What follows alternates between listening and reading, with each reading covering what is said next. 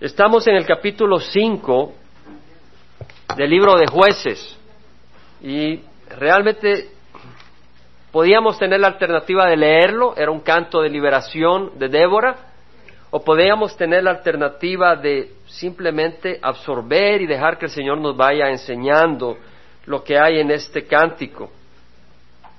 Como trasfondo, el pueblo de Israel había hecho lo malo ante los ojos de Dios, y en el caso anterior, eh, el Señor había levantado a Eglón, rey de los moabitas, y pues él los oprimió, eh, llamó a los amonitas, llamó a los amelecitas, y vinieron y pelearon contra Israel y los tenían oprimidos, y el Señor levantó a, Ahod, y este hombre con su mano izquierda eh, tomó el triunfo para el pueblo de Israel y tuvieron un tiempo bueno, pero después de esos ochenta años, eh, que tuvieron paz, dice de que murió Ahod, y cuando murió Ahod, los hijos de Israel volvieron a hacer lo malo, ese era el ciclo. Y empezamos a ver lo que ocurrió en este caso, de que el Señor los vendió en la mano de los cananeos, los cananeos que estaban al norte, eh, estaban bajo el rey Javín, que reinaba en Azor, que quedaba como a 15 kilómetros al norte del mar de Galilea. Y ellos tenían oprimidos al pueblo de Israel fuertemente, tenían 900 carros, o sea que era un eh, equipo de, opresión y ellos ya no aguantaban y pasaron oprimidos por 20 años y el Señor levantó a Débora, a esta mujer profetisa, a esta mujer eh, que fue juez, es decir, juzgaba a Israel entre los asuntos, entre el pueblo. Ella tenía sabiduría y podía dar instrucción y la gente venía a ella y ella era profetisa y recibió la palabra del Señor y le dijo a Barak, Barak, ve al monte Tabor y escoge eh, o sea, únete con diez mil hombres de la tribu de Naftalí y de la tribu de Zabulón, y ve y pelea porque yo voy a traer a Císara, que era el comandante del ejército de los cananeos, lo voy a traer a la torre, al torrente Sison. Y entonces tú bajas y peleas y Débora le dice, cuando rejuntó a los diez mil hombres, le dice a Barak, levántate porque este es el día que el Señor ha entregado a Císara en tus manos. Y vemos de que eh, este hombre Barak fue, peleó y destruyó el ejército de Císara, y todo el ejército cayó a filo de espada, y luego Císara salió huyendo, y llegó a donde Jael, la esposa de Eber el Ceneo, que era descendiente del, del yerno de Moisés, perdón, del suegro de Moisés, y ahí esta mujer Jael agarró una cincel, o sea, una estaca de la, de la, de la tienda y agarró un martillo y le clavó la cabeza a este hombre y así tuvieron la, victoria completa. Y vemos en el capítulo 5 de que Débora eh, empieza un cántico de liberación, un cántico de adoración, y es lo que vamos a leer. Capítulo 5 dice que entonces Débora y Barak, hijo de Abinoam, cantaron en aquel día diciendo, por haberse puesto al frente los jefes en Israel, por haberse ofrecido el pueblo voluntariamente, bendecid a Jehová. Vemos que primero dice Débora y luego Barak. No dice Barak y Débora. No pone al hombre primero porque Barak le dijo, bueno, yo no voy si tú no vas primero. Le dijo a Débora, si tú vas conmigo yo voy, si no, no. Y el Señor le había dicho, ve, yo lo voy a entregar entre tus, en tus manos. Pero esta mujer, este hombre eh, puso su confianza en la mujer y no en el Señor directamente. Entonces vemos que ella tomó una posición de preeminencia y Dice entonces Débora y Barak, hijo de Abinoam, cantaron en aquel día diciendo, por haberse puesto al frente los jefes en Israel, por haberse ofrecido el pueblo voluntariamente, bendecida a Jehová. Vemos, vamos a, desmenuzar estos versículos. Vemos acá de que la alabanza, y obviamente estas eran las palabras de Débora, es por haberse puesto al frente los jefes en Israel. En otras palabras, por la valentía de los líderes de Israel alabemos al Señor. O sea, eh, estábamos oprimidos, pero hubieron líderes que fueron valientes y voluntariamente se ofrecieron, y no solo los líderes, pero también el pueblo, dice, por haberse ofrecido el pueblo voluntariamente. Estábamos hablando y Raimundo preguntó, ¿ustedes quieren venir el 9 de noviembre a ayudar y a tener el evento de skateboarding?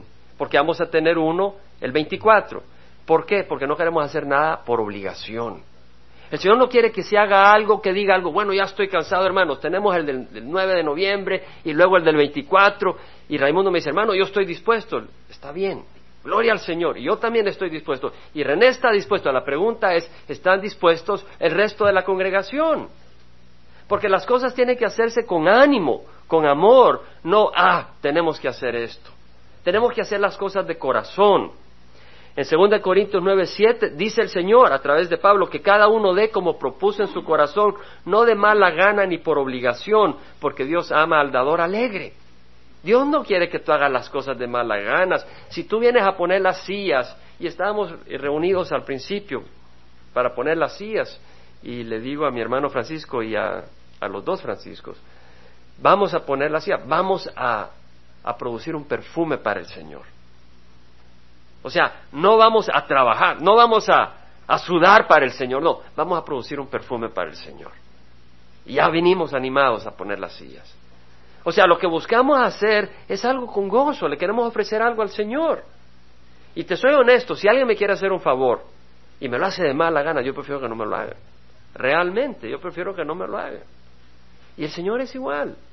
El Señor no quiere que tú le hagas algo de mala gana, porque es una carga. El Señor quiere que lo hagas porque lo amas y se lo quieres dar de corazón, aunque te cueste, aunque sudes. Ayer Raimundo estaba sudando que perdió una libra de agua.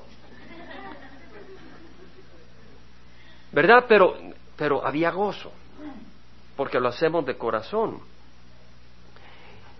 Ahora, vemos que dice, por haberse puesto al frente los jefes en Israel, por haberse ofrecido el pueblo voluntariamente. ¿Cómo sabemos que fue voluntariamente? Bueno, porque en jueces 4.10 dice, Barak convocó a Zabulón y a Neftalí. ¿Qué quiere decir convocar?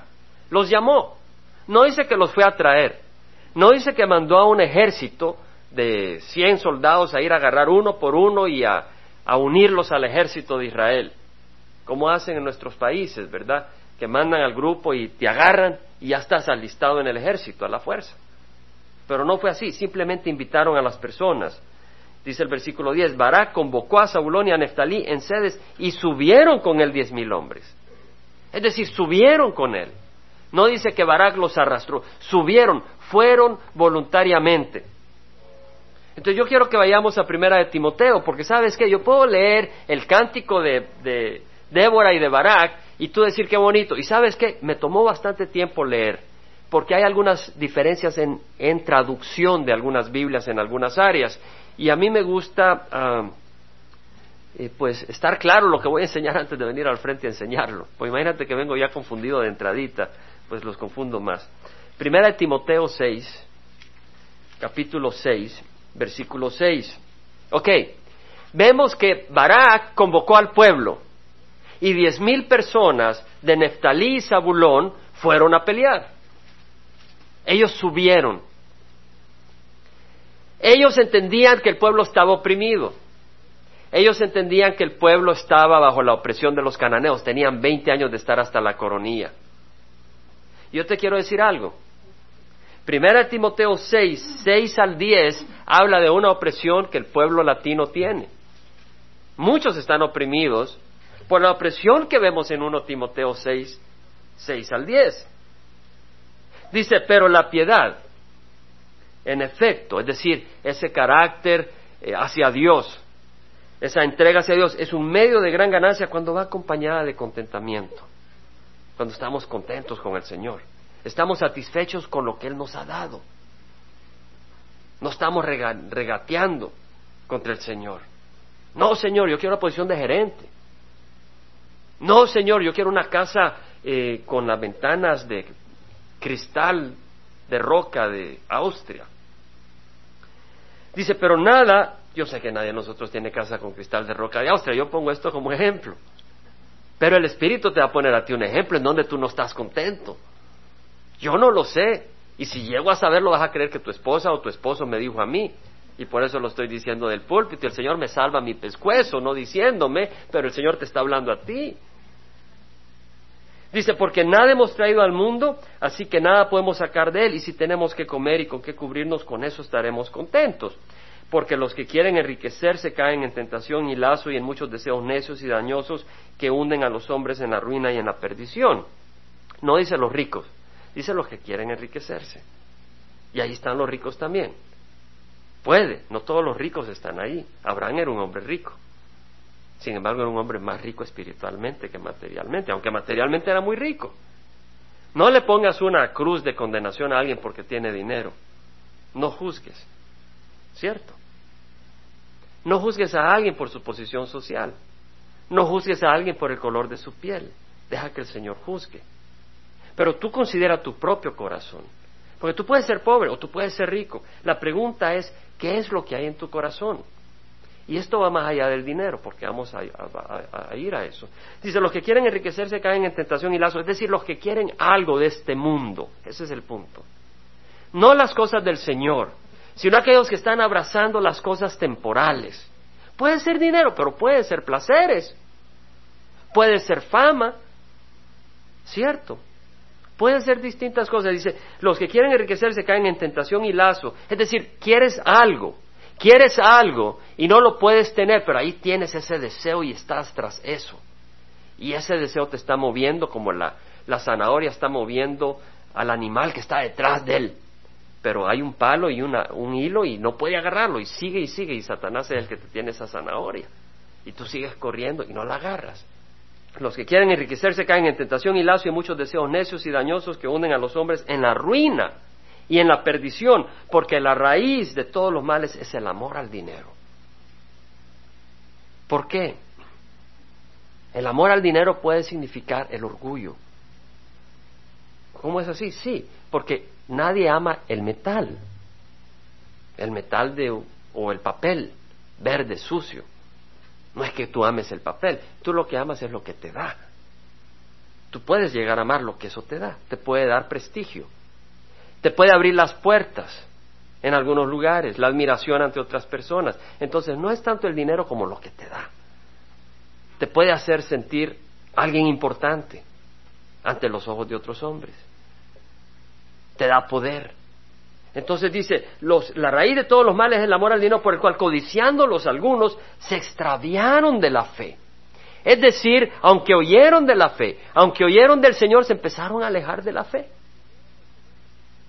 Y se torturaron con muchos dolores. ¿Ok? ¿Verdad que hay muchos en el pueblo hispano que están ahí? Hay muchos. Tú dices, no, pero el pueblo hispano generalmente tiene posiciones económicas bajas, no altas. No importa, pero ¿qué es lo que, dónde está el corazón del pueblo hispano? ¿Dónde está el corazón del pueblo hispano que está en Santana, en Orange? ¿Qué es lo que abraza ese corazón? ¿Abraza la palabra del Señor o está abrazando el sueño americano? ¿Me explico? ¿Qué es lo que está abrazando el corazón? Porque no todos los hispanos conocen a Cristo. ¿Verdad que hay mucho hispano que no sabe que hay Cristo? ¿Qué es lo que está abrazando el pueblo hispano acá en California?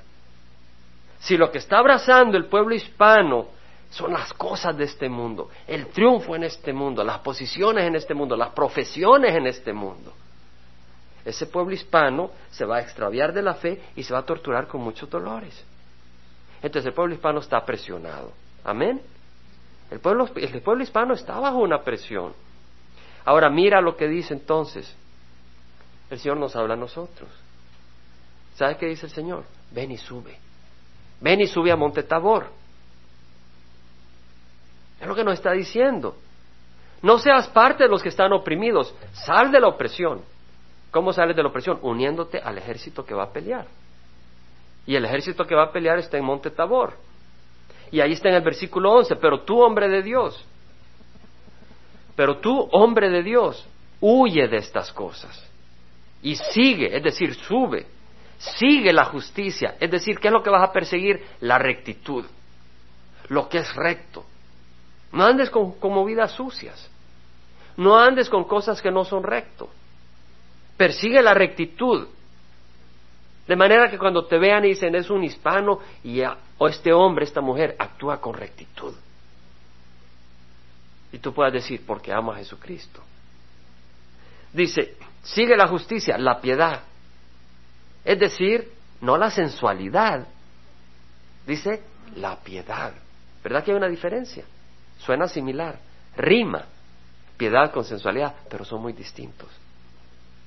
Sigue la piedad, la fe. ¿Qué quiere decir? Que no se trata de lo que puedes ver necesariamente, sino lo que tú sabes que viene si tú pones tu corazón en el Señor. Por eso no dice la prosperidad cuando dice piedad. Yo no digo que no busques un techo para tu familia. Yo no digo que no compres una casa si puedes comprarla. Y así no tienes que estar pagando renta que de nada sirve. Si puedes pagar, comprar una casa, está bien. Pero si no la puedes comprar, no te preocupes que el Señor tiene una casa para ti. En serio. Pero tú tienes que estar donde el Señor te tiene. Tú tienes que buscar lo que el Señor te pide que busques. En, en muchos programas de televisión tú enciendes y se dan mil dólares y te dan dos mil. O sea, lo que te están tratando de decir es, tú puedes tener todo en este mundo y además puedes estar bien con Dios. Es como esa iglesia, creo que es en Bristol, no sé si es en la Main, que dice, pare de sufrir. Y es ridículo. Yo no sé cómo se atreven a poner en la entrada de la calle algo que diga, pare de sufrir. Si el Señor dice, sufre conmigo. Dice Pablo. Tantas veces dice, sufre conmigo como buen soldado de Jesucristo.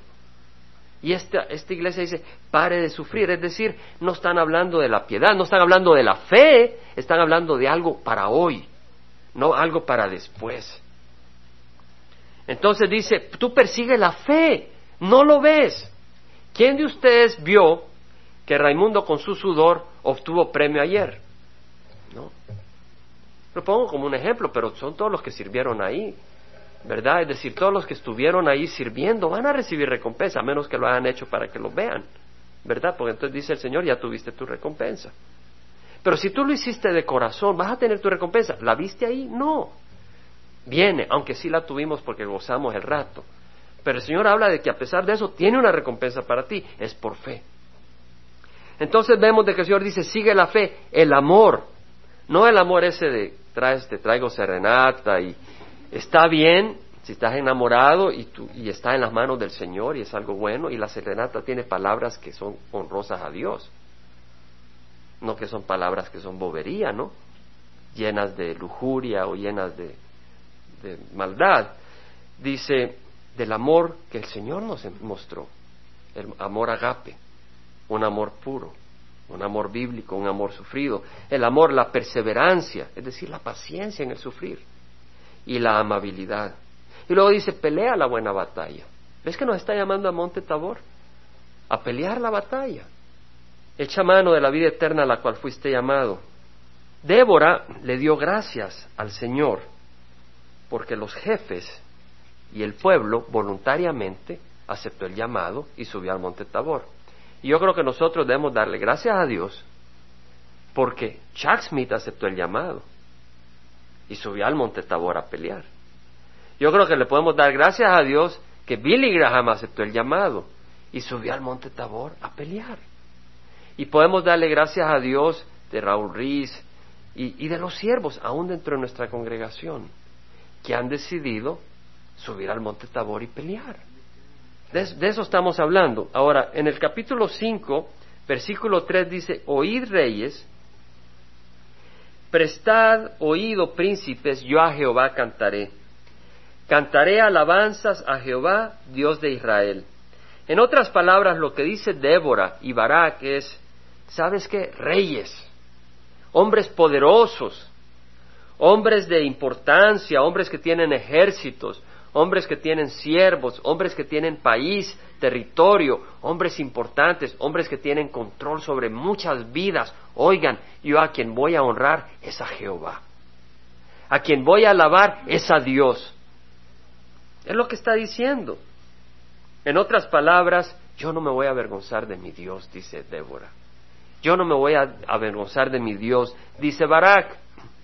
Y el Señor nos recuerda a nosotros a través de este ejemplo que nunca nos avergoncemos de Dios ante nadie. Nunca te avergonces de Jesucristo. ¿Verdad? Dice, el que se avergüenza de mí, de mis palabras, dijo Jesús, de él se avergonzará el Hijo del Hombre cuando venga en su gloria y la del Padre y la de los santos ángeles. Es interesante que cada palabra del Señor tiene significado, porque dice, el que se avergüence de mí y de mis palabras, tú tal vez dices, no, el Señor Jesús, pero te avergüenzas de la palabra del Señor. El que se avergüence de mí, de mis palabras, de éste se avergonzará el Hijo del Hombre cuando venga en su gloria. Tú tal vez te estás avergonzando del Señor. ¿O conoces a alguien que se está avergonzando del Señor?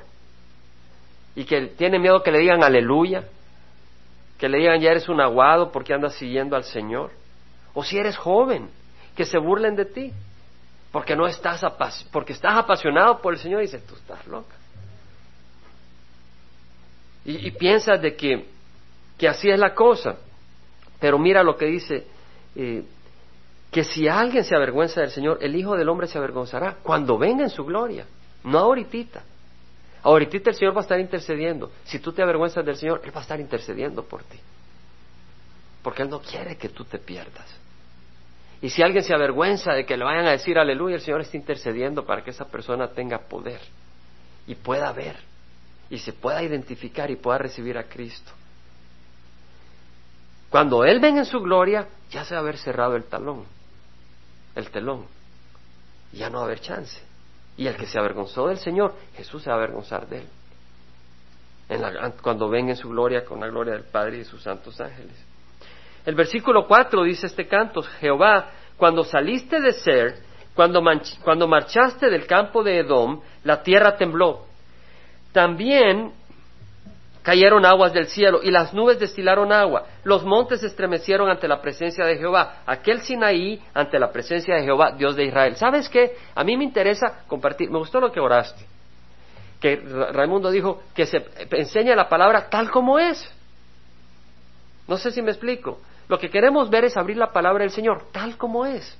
No queremos añadirle, no queremos quitarle, queremos ver qué es lo que dice. Y acá ves de que el Señor está hablando de qué? Está hablando de ser, y está hablando del Sinaí. ¿Dónde está el Sinaí? Está bien lejos de donde fue la batalla. Está bien lejos de donde peleó Barak. ¿Y dónde está Ser? Ser es la región montañosa que heredó eh, Esaú, el hermano de Jacob, al sur del mar salado. Es la tierra de Edom. ¿Qué tiene que ver esto, dices tú? Y tienes que preguntarte, porque si el Señor lo pones con un propósito, ¿qué tiene que ver lo que está diciendo acá, Ser y Sinaí, con lo que acaba de ocurrir. Tiene mucho que ver. ¿Ok? Si vamos al libro de Éxodo, capítulo 19, el pueblo de Israel había llegado al monte Sinaí. Y Moisés le dice al pueblo, ¿saben qué? El Señor va a venir y va a bajar en el monte, va a bajar al tope del monte y se va a revelar a nosotros. Entonces hay que consagrarse, hay que separarse, hay que lavar sus ropas. Y al tercer día, en la mañana, vamos a ir a las faldas del monte, porque ahí va a venir el Señor y vamos a oír su voz. Y el, Moisés le está diciendo, hay que consagrarse. ¿Verdad que no hemos visto con los ojos físicos al Señor? Pero el Señor viene. Tenemos que consagrarnos. Si no, no vas a ver al Señor. Si no, la ira del Señor va a venir sobre nosotros, no la salvación del Señor. Entonces el pueblo de Israel venía a las faldas, al tercer día había que consagrarse, no iban a tocar ni mujer, le dice el Señor. No toquen mujer los hombres. En otras palabras, que se guarden de relaciones íntimas. Lo que el Señor está diciendo, en estos tres días, su corazón debe estar puesto en la revelación del Señor. ¿Quiere decir que los esposos no podemos cumplir la, función de esposo? Claro que sí. Lo que está queriendo decir acá, para nosotros como enseñanza, es que nuestros ojos deben de estar puestos en lo eterno, no en lo temporal. Y nuestras relaciones temporales con nuestras esposas deben de obedecer un llamado más grande, que es el llamado eterno. Porque cuando nos muramos, tu esposa no va a estar casada contigo y tu esposo no va a estar casado contigo. Es una relación eterna y todo depende si has hecho las cosas desde un punto de vista de perspectiva eterna, no temporal. Entonces, en el capítulo 19 del libro de Éxodo, vemos en el versículo 16 que aconteció que el tercer día, cuando llegó la mañana, hubo truenos y relámpagos y una densa nube sobre el monte. Imagínate, empezó a tronar, empezó a haber relámpagos y vino y, Moisés se los había advertido, o sea que ellos sabían que lo que estaba ocurriendo era de Dios. Y un fuerte sonido de trompeta y tembló todo el pueblo que estaba en el campamento. Entonces Moisés sacó al pueblo del campamento para ir al encuentro de Dios y ellos se quedaron al pie del monte y todo el monte Sinaí humeaba. Porque el Señor había descendido sobre él en fuego. El humo subía como el humo de un horno y todo el monte se estremecía con violencia. El sonido de la trompeta aumentaba más y más. Moisés hablaba y Dios le respondía con el trueno. Imagínate, el monte estaba temblando. Había una nube, había fuego, habían relámpagos.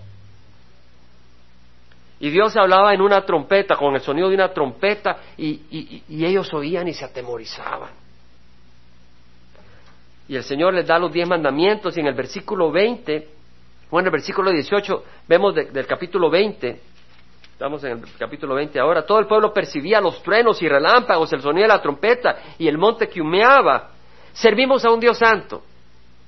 No servimos a un payaso. No servimos a Billy Graham. No servimos a un hombre, servimos a Dios. A ese es al Dios que estamos siguiendo. Sí, es skateboarding o, payasos, y, pero ¿sabes qué? Dentro de eso hay un propósito muy serio y hay un Dios muy serio. Dice que el pueblo percibía esto y cuando el pueblo vio aquello temblaron y se mantuvieron a distancia. Nuestro Dios es un Dios santo. Ten cuidado de estar jugando con el pecado y creer que tú puedes estar cerca de ese monte santo. Estás equivocado. El pueblo cuando oyó los truenos, cuando oyó a Dios hablar, se asustaron y se mantuvieron a distancia. Dijeron, yo no soy digno de estar en la presencia de Dios. Entonces dijeron a Moisés, habla tú con nosotros y escucharemos para que no hable Dios con nosotros, no sea que muramos. Entendieron la santidad de Dios y clamaron por un mediador y ese mediador fue Moisés. Pero ese mediador representa a otro mediador que es el verdadero mediador que es Jesucristo. Y Él es un mediador para que podamos venir a Dios a través de Jesucristo. Respondió Moisés al pueblo, no temáis, porque Dios ha venido para poneros a prueba y para que su temor permanezca en vosotros y para que no pequéis. Es decir, el Señor permitió todo eso para que el pueblo se diera cuenta que no estaban sirviendo a ídolos, que no estaban sirviendo a inventos de Moisés, que estaban sirviendo a un Dios vivo y poderoso. Porque los dioses los dioses de los, de los otros pueblos que vivían ahí eran ídolos, no eran dioses vivos, no eran dioses poderosos. Entonces vemos en el capítulo 5 de jueces que Débora y Barak, cuando lee el versículo 5, dice, los montes se estremecieron en la presencia de Jehová, aquel Sinaí ante la presencia de Jehová, Dios de Israel, ellos estaban relacionando su victoria con un Dios poderoso había quedado impreso en el corazón de ellos lo poderoso que era Dios. Jueces 5.5. Ellos estaban recordando que Dios era un Dios poderoso, que en el Sinaí había bajado con poder, que había temblado la montaña, que habían habido relámpagos, que había habido una nube, que sonaba la trompeta, que el sonido era fuertísimo. Y luego dice el versículo 4, Señor, cuando saliste de ser, cuando marchaste del campo de Dom, la tierra tembló, también cayeron aguas del cielo, cayeron gotas del cielo y las nubes destilaron agua. Lo que está hablando es que cuando el pueblo de Israel subió a la tierra prometida, subió por el sur del mar muerto. Por ahí bajaron, porque Saúl no los dejaba pasar. Entonces, ¿Se acuerda cuando estudiamos el libro de Éxodo? Entonces bajaron por ahí y luego fueron subiendo. Entonces iban pasando por Ser, iban marchando por el campo de Edom y probablemente en esa época también tembló la tierra. En esa época hubo eh, truenos donde el Señor les estaba recordando que Él era un Dios poderoso y que Él iba a estar por ellos. Entonces ellos estaban recordando acá en el cántico de Débora y Barak que el Dios al que sirven es un Dios poderoso y nosotros hacemos bien en recordar que nuestro Dios es un Dios poderoso. Es un Dios temible. Es un Dios que tiene poder, es un Dios que juzga el pecado, pero es un Dios también que da la victoria a su pueblo. En el versículo 6 y 7 dice, en los días de Samgar, hijo de Anat, Samgar fue el hombre que Dios levantó para, para someter a los filisteos. ¿Se acuerda que mató a 600 filisteos? Y vemos que en los días de Samgar, hijo de Anat, en los días de Jael, es decir, la esposa de Eber, la que le dio un martillazo a Císara, dice en los días de Jael quedaron desiertos los caminos y los viajeros andaban por sendas tortuosas. Cesaron los campesinos, cesaron en Israel, hasta que yo, Débora, me levanté, hasta que me levanté como madre en Israel. vemos de que bajo la opresión los caminos quedaron desiertos, es decir, el pueblo tenía miedo, estaba tan atemorizado y tan oprimido que tenía miedo de caminar por los caminos libres. No podían caminar libremente. ¿Y sabes qué es lo que quiere Satanás? Eso es lo que quiere. Que tú no camines con la cara al frente. Que tú haces drogas. Que tú andas con pornografía. Que tú andas robando y no puedes tener la cara al frente. Tienes que andar escondido por caminos tortuosos. Eso es lo que quiere el enemigo. Dice que quedaron desiertos los caminos, los caminos libres, y los viajeros andaban por sendas tortuosas. Cesaron los campesinos, ¿qué quiere decir? Que cesaron de sembrar. El enemigo quería que murieran de hambre, quería oprimirlos. Cesaron de sembrar. El Señor, en la epístola de Pedro, solo menciono como referencia, primera de Pedro 2, 1 a 2, dice, desechando toda malicia y todo engaño Desechemos la malicia, desechemos el engaño, hipocresías, envidia, difamación, desead como niños recién nacidos la leche pura de la palabra. El enemigo no quiere que estés alimentado, el enemigo quiere como que tenían a ellos, ¿verdad? Que no pudieran comer. El enemigo no quiere que tú desees la leche pura de la palabra para que por ella crezcáis para salvación. Necesitamos la palabra del Señor. Yo lo he estado mencionando varias veces, hermanos, si tú no te estás alimentando de la palabra del Señor, tú estás entrando en la boca de Satanás. Vas a ser carnada, el enemigo te, deshace sin, sin, sin, ninguna, sin ningún esfuerzo. Necesitas estar fuerte, necesitamos estar fuerte. Necesitamos estar estudiando la palabra del Señor. Si no, vas a estar débil, no vas a poder hacer frente al enemigo y además vas a andar por caminos tortuosos no por un camino recto. ¿Verdad que hemos andado por caminos tortuosos? Hemos andado por caminos tortuosos. Y el Señor quiere que andemos por caminos rectos. Imagínate qué triste viniendo a Cristo andar por caminos tortuosos. ¿Verdad que hay algunos que vienen a Cristo y después van por caminos tortuosos? Qué triste. Andemos en camino recto. Andemos con la frente despejada. El otro punto que quiero que veamos es que dice Cesaron los campesinos, cesaron en Israel hasta que yo, Débora, me levanté. Hasta que me levanté como madre de Israel. En otras palabras, nadie se preocupó. El pueblo estaba oprimido y nadie se había preocupado. Débora se levantó. Esta mujer se levantó y dijo, hay que hacer algo. Esta mujer clamó a Dios y el Señor la fortaleció. ¿No fue ella valientemente con Barak a, la guerra? Barak dijo, si tú no vas, no voy yo. Esta mujer tuvo valentía. ¿Quién le dio la fuerza? Fue Jehová. Y el Señor nos quiere dar fuerza a nosotros para pelear la batalla. Dice la palabra del Señor, los ojos de Jehová recorren toda la tierra para fortalecer a aquellos. Y un hermano una vez, en la congregación de East Hills, estamos en una reunión de oración. Y un hermano se me volteó a ver y me dijo, sabes Jaime, esta, te voy a dar esta, esta palabra a ti. Pero no solo se aplica a mí, pero yo la agarré.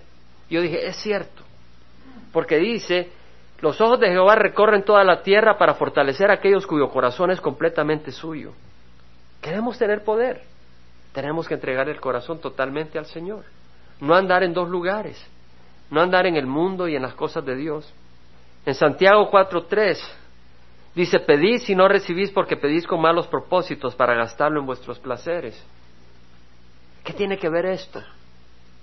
¿Qué tiene que ver esto con lo que estamos estudiando? Tú tal vez dices, hay un desconecte, el hermano se desconectó. Está bien conectado. La pregunta es, ¿qué es lo que estás pidiendo en tu corazón? ¿Qué es lo que pides? Estamos hablando que nuestro pueblo hispano está oprimido. Nuestro pueblo hispano está yendo al infierno. Me dieron, me dio gozo las lágrimas de una hermana ayer, porque un niño que se golpeó y se golpeó fuerte, ¿verdad? Nos asustamos y fuimos y oramos por el niño. Y se levantó y se sentó y dijimos, bueno, el Señor tiene su propósito. Y esta hermana se sentó a la par de este niño y el niño recibió a Jesucristo. Y esta hermana después me dice con lágrimas, me dice, hermano, ¿cómo es posible que jamás haya oído el Evangelio? Y hay mucha gente que no ha oído el Evangelio. Por eso yo estoy gozoso de ir al Ecuador. Honestamente tengo un gran gozo, pero yo pido las oraciones, porque yo sé que hay muchos que no han oído el Evangelio. Hay muchos que no han oído el Evangelio. Entonces, cuando pedimos, pedimos para nuestros placeres o pedimos por las cosas eternas. No me entiendas mal. Si tú no tienes medicina y necesitas medicina, pídele al Señor sanidad primero. Y si el Señor no obra a través de esa manera, pídele medicinas. Y si necesitas techo, pídele al Señor techo. Y si te quieres ir a comer unos taquitos con tu esposa para celebrar tu aniversario o para animarla o animarlo, o le quieres comprar un regalito a tu hijo, pídele al Señor que te bendiga. Estamos hablando que eso está bien, pero vives para tus placeres, decía Raimundo ayer, para que veas Raimundo que te escuché ayer. Decía Raimundo ayer, antes yo vivía para fan. Hablaba de Spanglish ayer Raimundo. Yo ya no sabía si estaba hablando en inglés o en español. Vivía para tener diversión, decía. ¿Y, ¿Y, quién de nosotros no vivía así antes, hermanos? Vivíamos para la diversión. Ahora vivimos para Cristo y tenemos diversión. Antes vivíamos para diversión y éramos miserables. Vamos a cerrar con dos versículos. En Isaías 58, versículo 1 al 4. Bueno, no dos versículos, dos secciones del capítulo 58 de Isaías y luego vamos a tener la Santa Cena.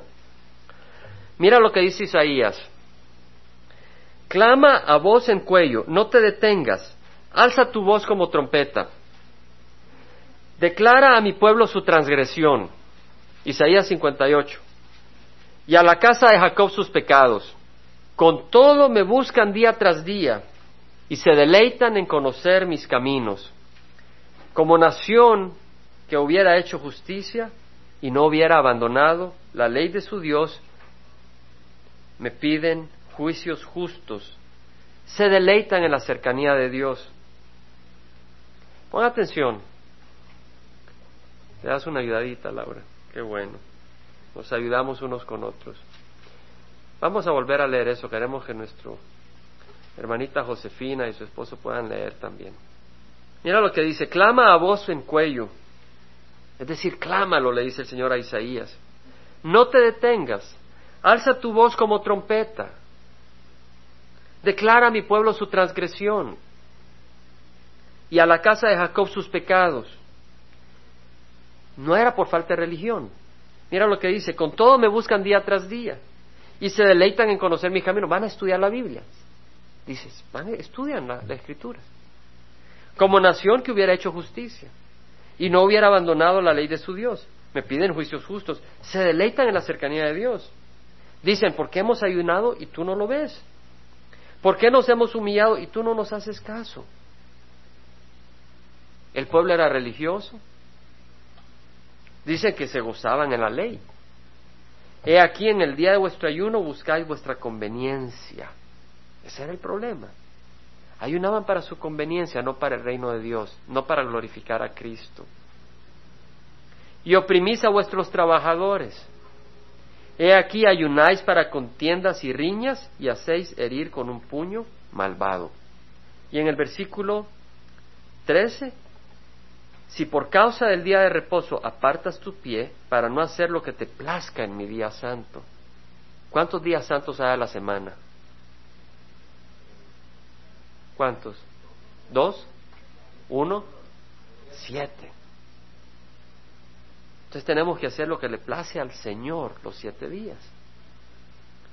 ¿Y llamas al día de reposo delicia? No, estuvimos sudando ahí poniendo las rampas, olvídate. Dice, ¿y llamas al día de reposo delicia? Tú puedes trabajar en el día de reposo. Yo lo estoy haciendo, pero no estoy trabajando. Estoy ofreciéndole al Señor algo que lo hago con mucho gozo. Nadie me ha obligado.